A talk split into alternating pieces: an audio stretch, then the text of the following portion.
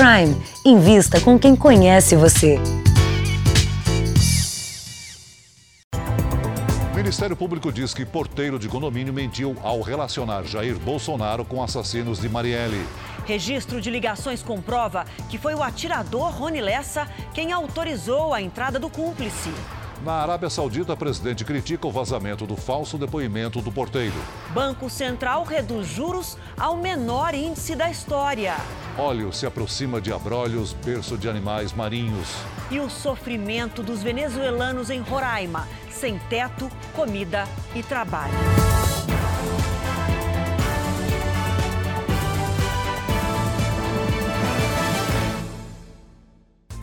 Oferecimento Prime. Invista com quem conhece você.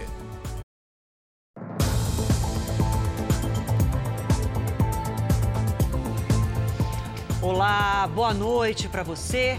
O Ministério Público do Rio de Janeiro afirmou que o porteiro mentiu ao relacionar o nome de Jair Bolsonaro com um dos suspeitos de envolvimento no assassinato da vereadora Marielle Franco e do motorista dela. A denúncia foi feita ontem pela Rede Globo. Hoje, um dos filhos do presidente apresentou registros das ligações feitas no condomínio da família que comprovam a mentira. Quem chega ao condomínio se apresenta. As entradas são anotadas.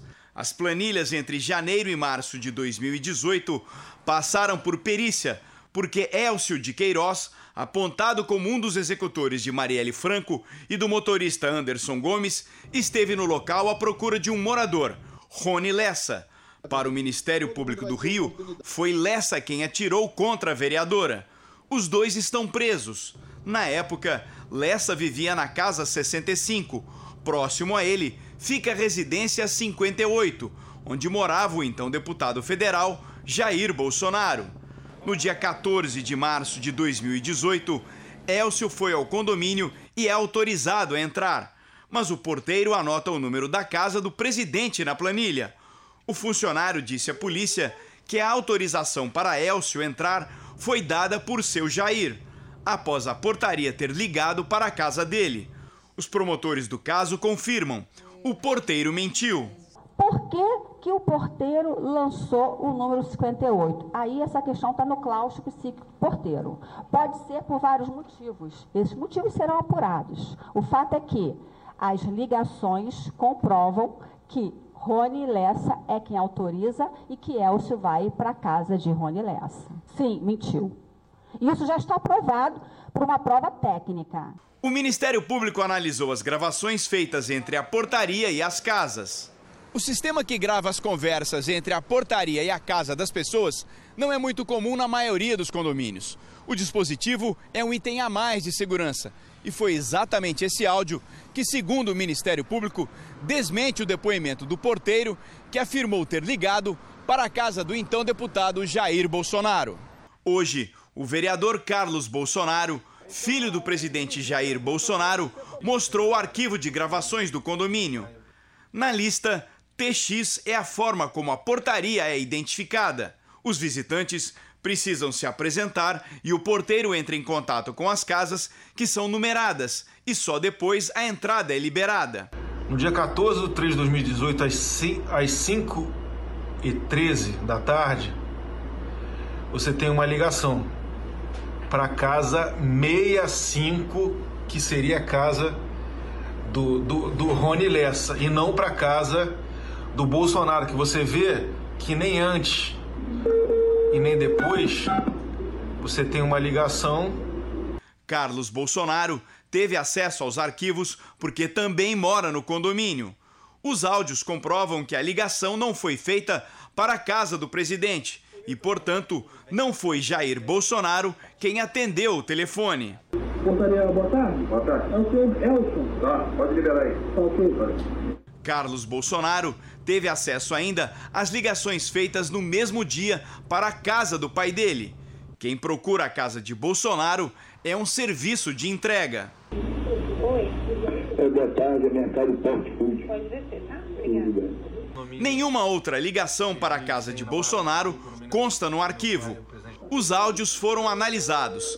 A voz é de Rony Lessa e, segundo a perícia, não há indícios de fraude. As gravações desmentem a versão apresentada ontem pela TV Globo de que Jair Bolsonaro teria autorizado a entrada de um dos suspeitos de assassinar a vereadora e o motorista dela.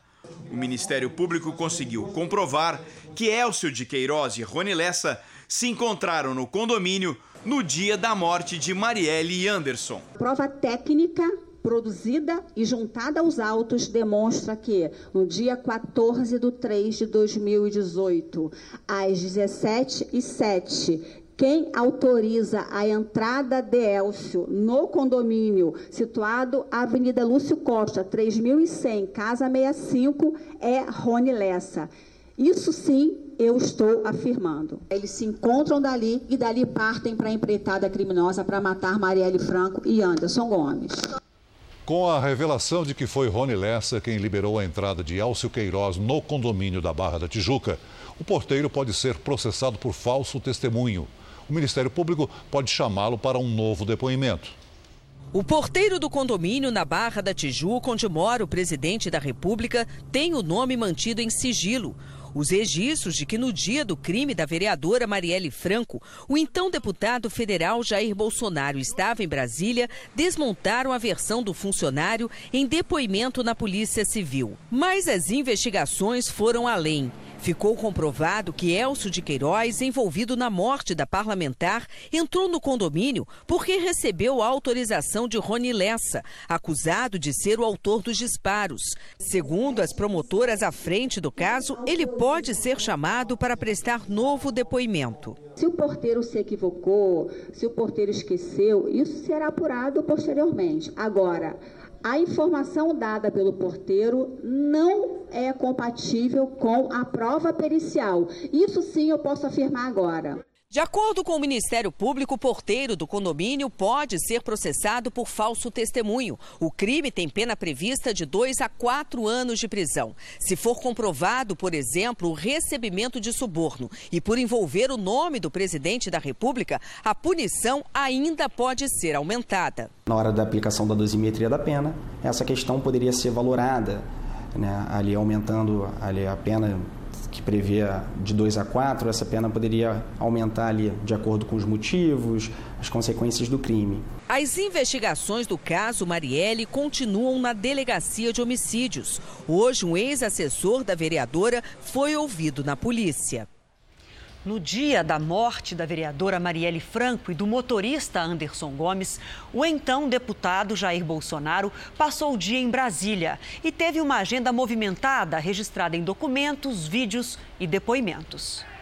Este vídeo mostra o momento em que o então deputado federal Jair Bolsonaro desembarca em Brasília, no dia 13 de março um dia antes do assassinato da vereadora Marielle Franco. No dia seguinte, 14 de março, o parlamentar recebe vários apoiadores em seu gabinete, no anexo 3 da Câmara dos Deputados. O registro eletrônico do plenário da Câmara também aponta a presença do deputado votando em duas sessões. Era quarta-feira, dia tipicamente movimentado na Câmara dos Deputados. Segundo assessores que acompanhavam Bolsonaro naquela época, ele passou boa parte do tempo aqui neste gabinete de número 482. Em seguida, ele foi para um jantar. As fotos mostram Bolsonaro acompanhado de assessores, do filho Eduardo Bolsonaro e do ex-deputado Manato. Eduardo conta que foi no jantar que souberam da morte da vereadora. Inclusive, a própria ex-assessora do deputado Manato estava me relembrando, né? Que eu peguei o celular e comecei a mostrar para as pessoas: olha, assassinaram uma pessoa aqui, uma vereadora lá no Rio de Janeiro. O ex-deputado Manato, anfitrião naquela noite, relembra o episódio. A sessão da Câmara dos Deputados acabou precisamente às 20 horas e 57 minutos. Eu, Jair Bolsonaro, Eduardo Bolsonaro, fomos para minha casa jantar, pois naquele dia nós fomos conversar, eu, o presidente Eduardo, a minha filiação ao PSL. Eduardo acredita que há um esforço mútuo para atingir o presidente da República. Para mim, sim, trata-se de uma guerra quase que pessoal contra o presidente Jair Bolsonaro, perpetrada pela Globo, porque não é a primeira vez. O falso testemunho do porteiro divulgado ontem pela TV Globo teve repercussão imediata no Congresso Nacional. Na Câmara, o vazamento das investigações sigilosas e a denúncia infundada contra o presidente Jair Bolsonaro foram criticados pelos parlamentares. É bom que todo mundo saiba de que a Globo vendeu um peixe podre para a nação brasileira. E foi desmascarada, não somente a Globo, mas, infelizmente, a polícia é, civil do meu estado, do Rio de Janeiro. A farsa caiu por terra. Caiu em menos de 24 horas. O deputado, que pertence ao mesmo partido de Wilson Witzel, governador do Rio de Janeiro, diz que não descarta nenhuma suspeita. O governador Wilson sabia do processo.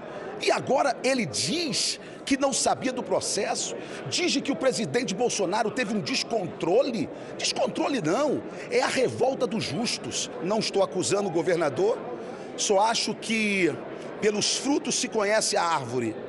E os frutos do governador até agora têm demonstrado que a sua sede pelo poder pode levá-lo a fazer loucuras inimagináveis. O deputado Carlos Jordi lembrou que o Ministério Público desmentiu a declaração do porteiro. É uma denúncia fantasiosa, caluniosa, sensacionalista que busca denegrir a imagem do presidente da República, com identificação de que houve, sim, uma mentira por parte do porteiro, nós temos que apurar quem foi que mandou o porteiro mentir ou se ele foi induzido ao erro por parte de quem estava investigando. Qualquer país sério, qualquer país da América, da Europa sério, trata vazamento com sentença é, penal, não tem jeito. No Senado, os vazamentos da investigação e o depoimento do porteiro também foram alvos de críticas. O jornalismo precisa ter responsabilidade também com aquilo que expõe.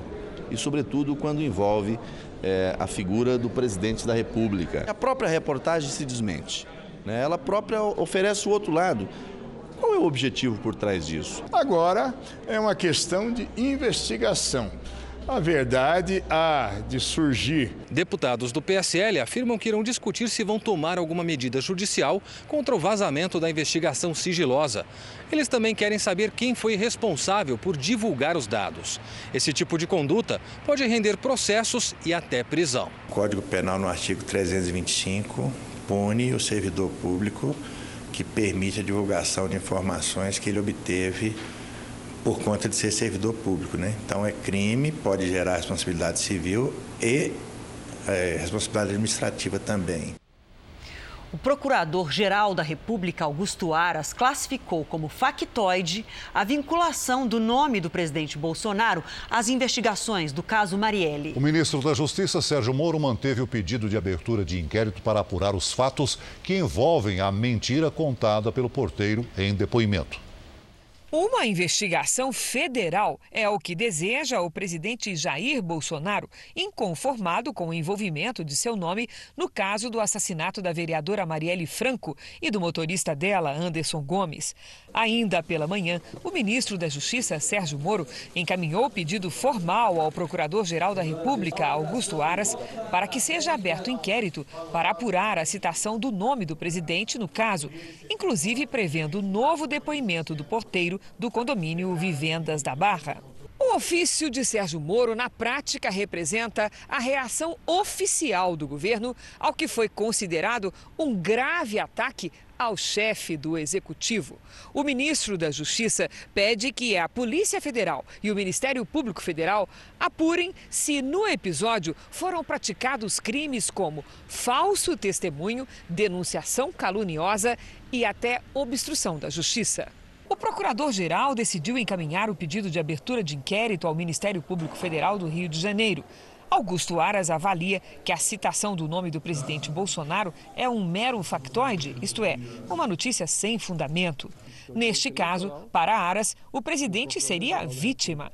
A cúpula do Supremo Tribunal Federal não pretende comentar o caso.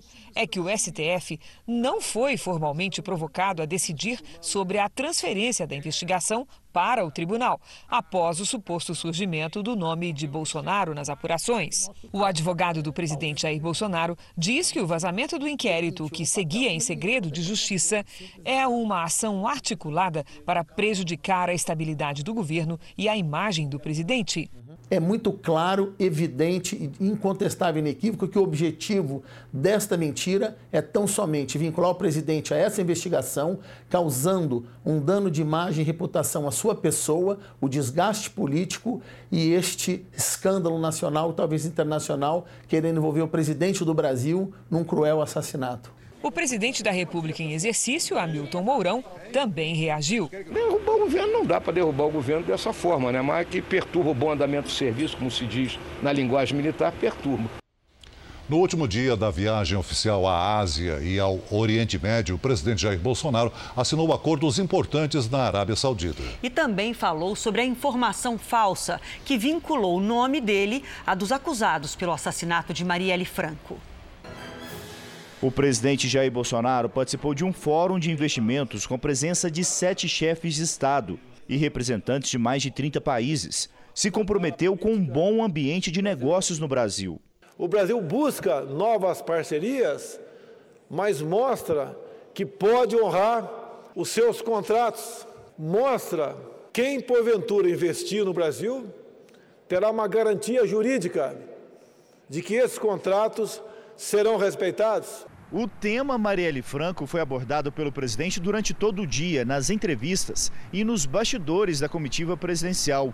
Para ministros e assessores, Jair Bolsonaro se dizia indignado com o depoimento que ligou o nome dele aos assassinatos de Marielle Franco e Anderson Gomes. Uma providência prática foi tomada. O ministro da Justiça, Sérgio Moro, pediu para que a Procuradoria-Geral da República abra investigação sobre a citação do nome do presidente. As providências, logicamente, passando pela pela, pela Procuradoria-Geral da República, para que sejam investigadas essas pessoas que fizeram é, com que, em depoimentos, constassem é, afirmações que apenas atrapalhavam o processo e, e visavam incriminar o atual presidente da República do Brasil. O presidente voltou a dizer que o vazamento do processo que corre em segredo de justiça foi feito pelo governador do Rio de Janeiro, Wilson Witzel.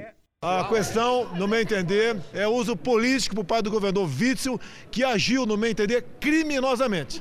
Não só, deixa eu terminar de falar, de, por favor, né? não só conduzindo para onde queria o inquérito, bem como tendo acesso a um processo, processo, que tramitava em segredo de justiça. No meu entender, um ato criminoso do governador de Janeiro que tem ambições políticas, mas como não tem competência para aparecer no Brasil, acaba atacando o atual presidente da República. Nesta quarta-feira, o presidente Jair Bolsonaro se encontrou com o rei da Arábia Saudita, Salman bin Abdulaziz. Foram assinados acordos bilaterais e o principal deles prevê investimento de cerca de 42 bilhões de reais no Brasil. Para o presidente, o acordo é o mais importante da viagem pela Ásia e Oriente Médio. Brasil e Arábia Saudita é, se integram nesse momento na busca de, de melhores é, parcerias, de novos horizontes, para que, através das ações de empresários e investidores, é, o povo brasileiro e o povo saudita é, tenham mais felicidade. O último compromisso oficial do presidente foi a participação em um evento com a presença de empresários brasileiros e sauditas. Bolsonaro embarcou às sete e meia da noite no horário de Riad, início da tarde no Brasil. O governador do Rio de Janeiro, Wilson Witzel, falou hoje sobre o caso. Ele foi citado pelo presidente Bolsonaro como responsável pelo vazamento do processo que corre em segredo de justiça. Eu jamais vazei qualquer tipo de documento, sequer tive acesso a documentos que constam dessa investigação.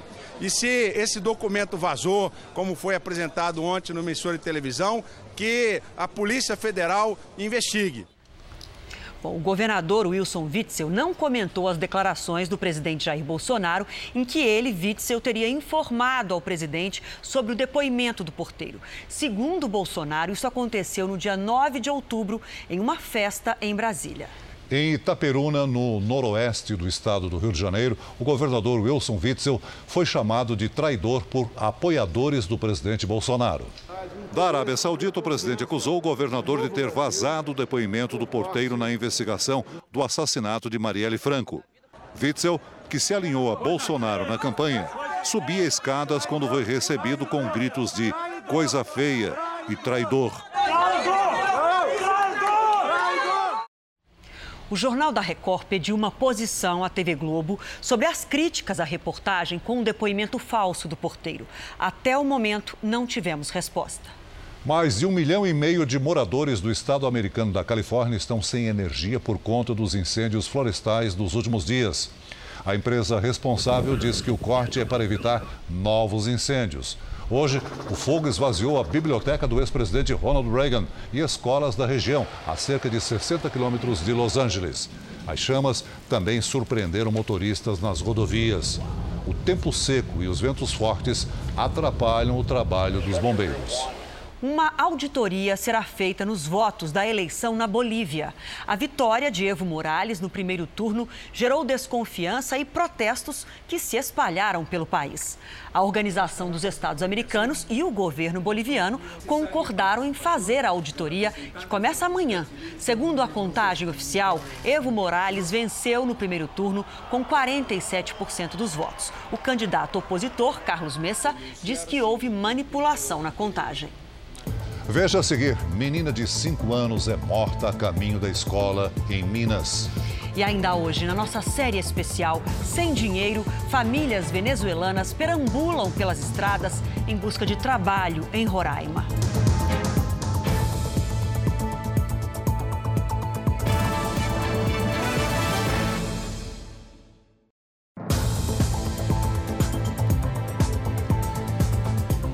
Uma menina de 5 anos foi assassinada no caminho para a escola na região metropolitana de Belo Horizonte. O homem que a atacou tem problemas psiquiátricos. O vídeo mostra o assassino na calçada, observando a criança e a babá, que caminham do outro lado da rua. Ele atravessa e ataca a menina com uma faca. Pego ela, começo a rolar com ela no chão e começo a gritar socorro. Mas nunca rolava com ela no chão, parece que ele não me queria, só queria ela mesmo. Ieda Manuel Pérez, de 5 anos, foi morta por Moab Nogueira Souto, de 25, a poucos metros da escola onde estudava com o irmão. O crime aconteceu em Betim, região metropolitana de Belo Horizonte. Segundo a polícia, o assassino é usuário de drogas e teve um surto psicótico. Para o delegado, Moab agiu de forma premeditada. Ele foi indiciado por homicídio duplamente qualificado, por motivo fútil e por não ter dado chance de defesa à vítima. Se condenado, pode pegar de 12 a 30 anos de prisão. Ele já foi condenado por tráfico de drogas, esteve preso por oito meses e saiu da cadeia com uma tornozeleira eletrônica. No mês passado, a pena foi declarada extinta por causa dos problemas mentais e ele deixou de usar o equipamento. As aulas no colégio de Ieda foram canceladas e a Prefeitura de Betim decretou luto oficial de três dias. Em julho, um morador de rua, também em surto psicótico, feriu três pessoas com uma faca no Rio de Janeiro. Duas vítimas morreram. O governo americano divulgou novos detalhes da operação militar que levou à morte o chefe do Estado Islâmico, um dos terroristas mais procurados do mundo. Nós vamos aos Estados Unidos com a correspondente Evelyn Bastos. Boa noite, Evelyn. O que, é que foi divulgado hoje, além do que já se sabia sobre o caso? Oi, Celso. Muito boa noite para você. Olha, segundo o governo americano, cinco membros do Estado Islâmico foram mortos antes dos agentes encontrarem o chefe do grupo que estava escondido em um túnel com algumas crianças. Encurralado, al-Baghdadi detonou um colete-bomba. Agora à noite, o Pentágono divulgou imagens da operação que contou com 100 integrantes das Forças Especiais Americanas. Elas mostram os militares chegando ao local onde o terrorista estava escondido. Houve bombardeio na região. Abu Bakr al-Baghdadi era líder do Estado Islâmico há nove anos. O substituto dele, porta-voz do grupo, também foi morto por tropas americanas em uma outra operação. Celso, Adriana. Obrigado, Evelyn. Obrigada.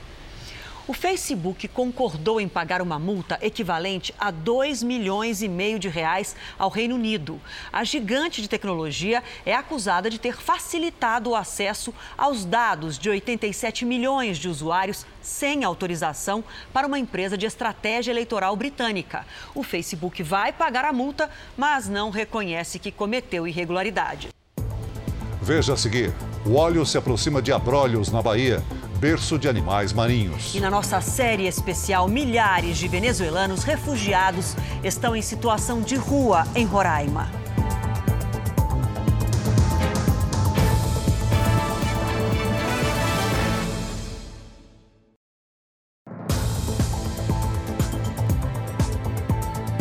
Os ex-governadores do Rio, Antônio Garotinho e Rosinha Mateus, voltaram hoje para a cadeia. O habeas corpus concedido a eles em setembro foi derrubado.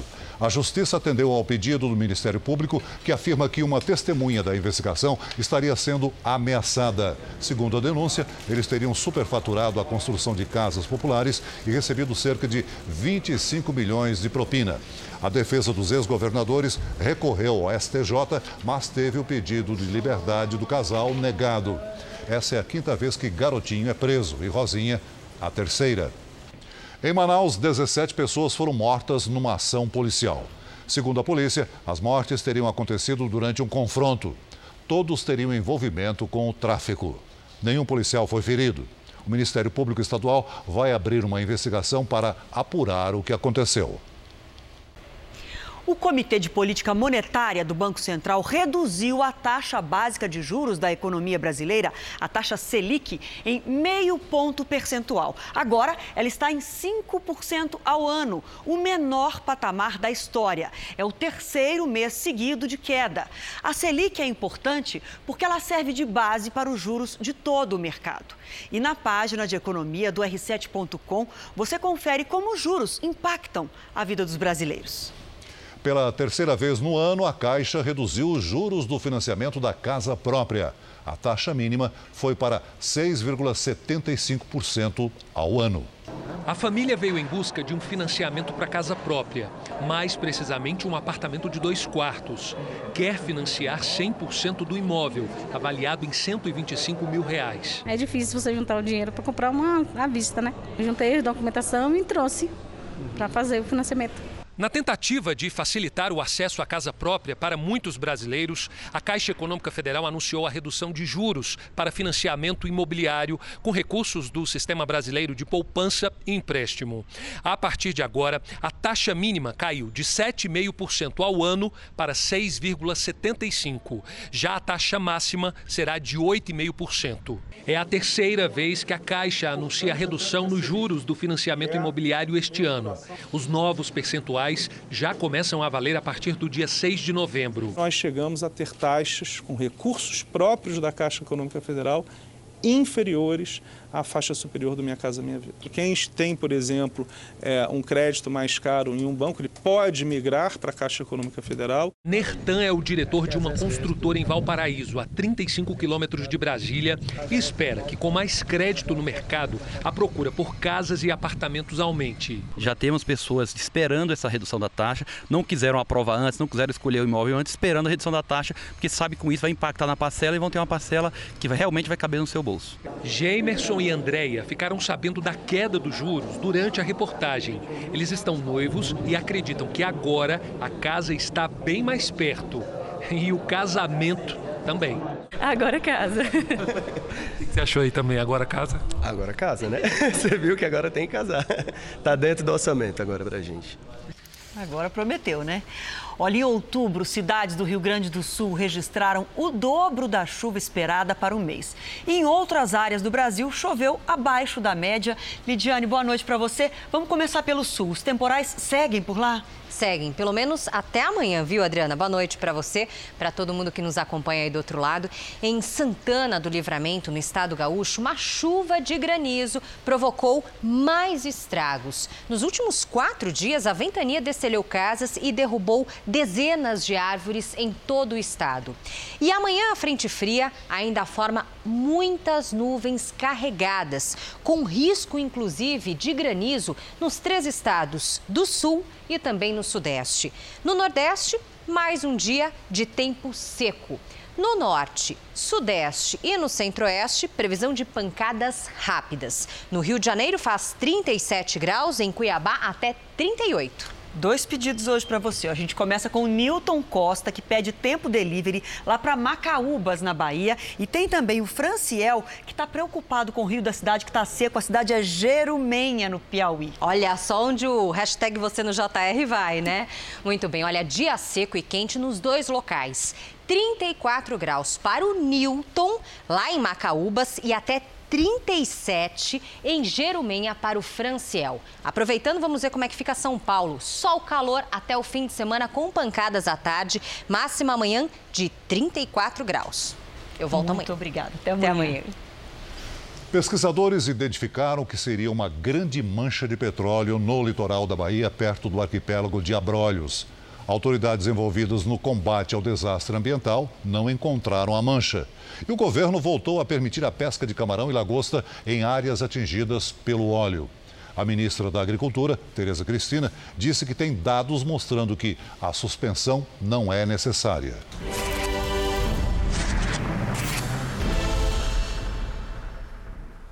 A notícia foi recebida com alívio em lugares onde a economia gira em torno do mar.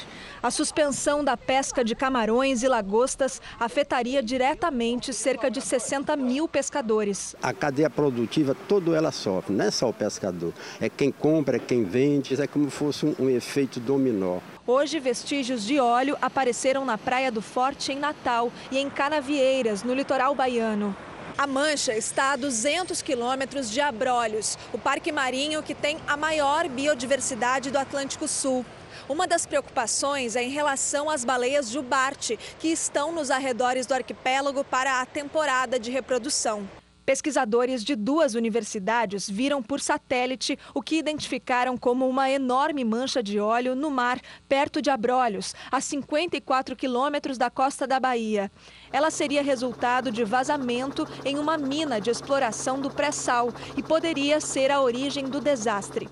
Isso tudo leva a crer pela origem do ponto e pela forma como o líquido está fluindo, vindo do sub subsolo oceânico, que poderia ter sido causado por uma, por uma questão de uh, perfuração, por proximidade uh, de, ponto, de postos de perfuração da ANP. Em nota, a Petrobras informou que no sobrevoo de hoje não foi encontrada nenhuma mancha no entorno de Abrolhos e que não explora petróleo nessa região. A empresa reforçou: o petróleo que polui as praias não é brasileiro. A Marinha seguiu a mesma linha. Já foi descartado por Centro de Monitoramento do IBAMA, que já fez um estudo e um laudo que mostrou que essa mancha não é óleo. Pode ser muitas coisas, pode ser até sombra de nuvem. A ANP, citada na reportagem, é a agência que regula as atividades do setor de petróleo. Ela não respondeu ao nosso contato. Navios da Marinha percorrem o litoral nordestino em busca da origem das manchas de óleo que já atingiram 282 praias. Nós embarcamos num deles para mostrar como é feito esse trabalho. Hoje, mais um golfinho foi achado morto em Alagoas. O dia começa cedo para a tripulação da corveta Caboclo. Ao todo, 16 embarcações da Marinha foram distribuídas ao longo da costa do Nordeste. É responsabilidade dos militares descobrir a origem do petróleo cru que causou o que é considerado o maior desastre ambiental marítimo do Brasil. Um golfinho foi encontrado morto hoje no litoral sul alagoano. Quase 300 praias foram atingidas, segundo o novo boletim do Ibama. Mas o causador do incidente ainda permanece desconhecido. Por ser um produto denso e pesado, as manchas são levadas pela corrente marinha sempre abaixo da lâmina d'água, o que torna muito difícil a visualização a olho nu. Homens nos pontos mais altos dos navios ficam sempre assim, de olho no oceano. A corveta Caboclo, particularmente, ela já atuou nessa operação no litoral baiano, fazendo buscas na ilha de Taparica, Morro de São Paulo, Ilha de Boipeba e agora está apoiando a área de Recife e Alagoas. Desde que navios passaram a monitorar o petróleo em alto mar, quase 3 toneladas do material foram recolhidas antes que chegassem às praias. Pouco perto das mais de 1.300 toneladas retiradas somente das areias de Pernambuco até agora. É como procurar uma agulha no palheiro. Essa mancha foi interceptada pelos militares perto da Praia do Paiva. O navio tem trabalhado com o intuito de encontrá-lo no mar. Como ele vem para a superfície, afunda, tem essa variação, a gente tem que fazer um monitoramento constante do mar, mas nem sempre temos êxito em encontrar esse tipo de óleo. Nesta outra ação, o óleo também rumava para a costa. Uma mancha atingiu algas e corais na praia do Peba, em Piaçabuçu, litoral sul alagoano. Sete quilos do produto foram retirados do lugar, mas o dano à natureza é incalculável. Helicópteros sobrevoam uma área e, ao avistarem algo, as equipes são avisadas. No mar, duas lanchas ajudam no trabalho de identificação. A partir do momento que nós encontramos resíduos oleosos, nós recolhemos com bolsas de lona e uma, uma pequena parte desses resíduos que recolhidos é pra, vai para análise e pesquisa e a outra parte é, vai ser armazenada em tambores de óleo. A Polícia Federal registrou nos últimos dois meses um aumento no número de venezuelanos refugiados que entraram no Brasil. Foram quase 20 mil. Muitos chegam em situação de miséria. Na nossa série especial de hoje, vamos mostrar que os nossos repórteres encontraram famílias de alguns desses imigrantes.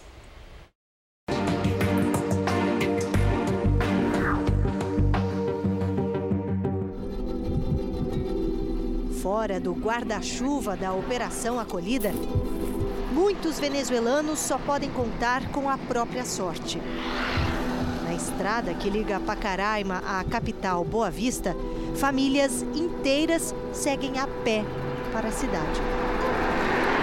Ionailes, a irmã e o cunhado tinham dinheiro contado para pagar a passagem de ônibus mas foram roubados em Santa Helena, última cidade venezuelana antes de cruzar a fronteira. É mais difícil a situação. Eliene traz o bebê que nasceu há apenas um mês. Por que você não esperou mais um tempo até o bebê ficar um pouco maior, até você se recuperar? Por que não esperou? Porque já em Venezuela está a coisa tremenda, não há que comer, não há trabalho, não há nada. O marido, Ramon, era soldado ganhava 120 bolívares por mês, o equivalente a 24 reais. Dava para três dias. De comida? Sim, só. nada mais. Tinham quase nada na Venezuela. No Brasil, tampouco. Mas aqui, pelo menos, há um fio de esperança. E é a ele que se agarram Pedro e Stephanie Encontramos o casal na beira da estrada, num sol de rachar, a caminho de Boa Vista, com os quatro filhos, todos pequenos, um cadeirante. Eu vi que vocês têm aqui. Tem água. Água. É, la roupa. Uhum. E, e quanto é a passagem para Boa Vista? Passagem é... de ônibus? Cada um, cada um 30 reais. 30 reais. E este, todos são 120 reais. Pedro está há seis meses sem conseguir emprego. Vocês já almoçaram? Hum, Almoço? Não, eles comeram ahorita um pancito. E vocês? Almoçaram? Os pais?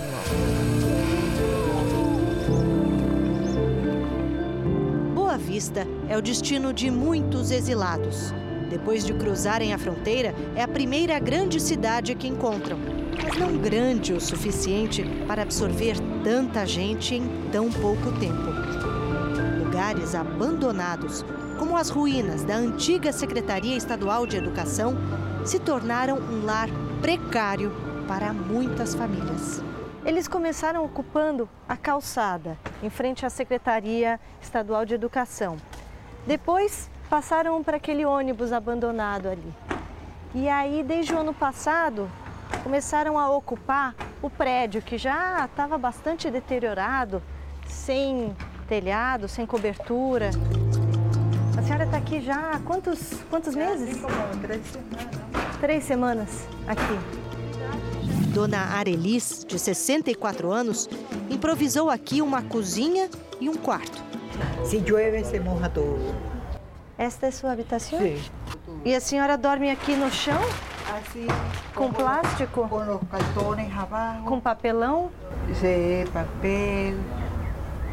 A cozinha é essa, essa lata com, com lenha. E onde que a senhora consegue comida? Peço a pedir muito fome e me dá uns realitos, cinco reais. E, e vou a comprar que se um espaguete, um arroz, uma mortadela.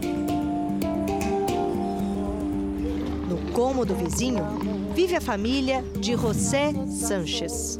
Quisiera estar contigo para decirte que te quiero. Yo cantaba mucho es com, com los mariachi. Sentimento. Não dá para cantar de barriga vazia, né? Já hoje, é demasiado tremendo. Mas a música ainda não é o seu ganha-pão no Brasil. Ele vive de bicos.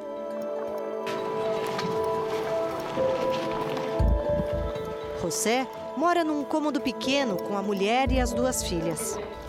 Aqui é o banheiro, tem um, um chuveiro aqui e a torneira. E o senhor vive, apesar de tudo, com alegria? Cantando alegre, porque se uno não le dá ânimo à vida, nadie vai venir a darle ánimo a uno. Prestarte mucha atención, es que dentro manda el corazón. Guilherme também vive na ocupação, pensando no que virá pela frente. É por isso que ele lava o uniforme com o maior afinco. Eu lavo porque eu quero ir para a escola, quero aprender, quero ser alguém na vida. Pues. Todos os dias vai à escola? A vezes. Às vezes? Por que às vezes? Porque às vezes eu vou buscar comida, pedir. Pedir na rua. A estimativa do Exército é que 1.600 venezuelanos vivam em situação de rua na capital de Roraima. Então viemos para esse lado e muitos venezuelanos se instalaram aqui nesse terreno e montaram barracas aqui. E aqui encontramos, por acaso, Ionailes, que havíamos conhecido na beira da estrada. Tivemos que conseguir pedir plata para poder. Conseguiram pedir dinheiro uhum. e pegaram um ônibus. Como é que está sua irmã, seu cunhado e as crianças? Também porque têm vida, mas a situação está porque meu cunhado todavía não conseguiu trabalho. O marido de Ionailes construiu uma barraca que ela organizou como pôde. Nunca pensé que nuestro país se fuera a poner de esa. Estamos acá para ver si Brasil nos da una oportunidad al poco venezolano que estamos acá. O Jornal da Record termina aqui. Você pode assistir a edição de hoje na íntegra no Play Plus. E o Jornal da Record também tem versão em podcast. É só acessar o Play Plus e as outras plataformas digitais. E à meia-noite e meia tem mais Jornal da Record com o Sérgio Aguiar. Fique agora com a Fazenda, com Marcos Mion. A gente se vê amanhã aqui no JR. Até lá. Boa noite e até amanhã.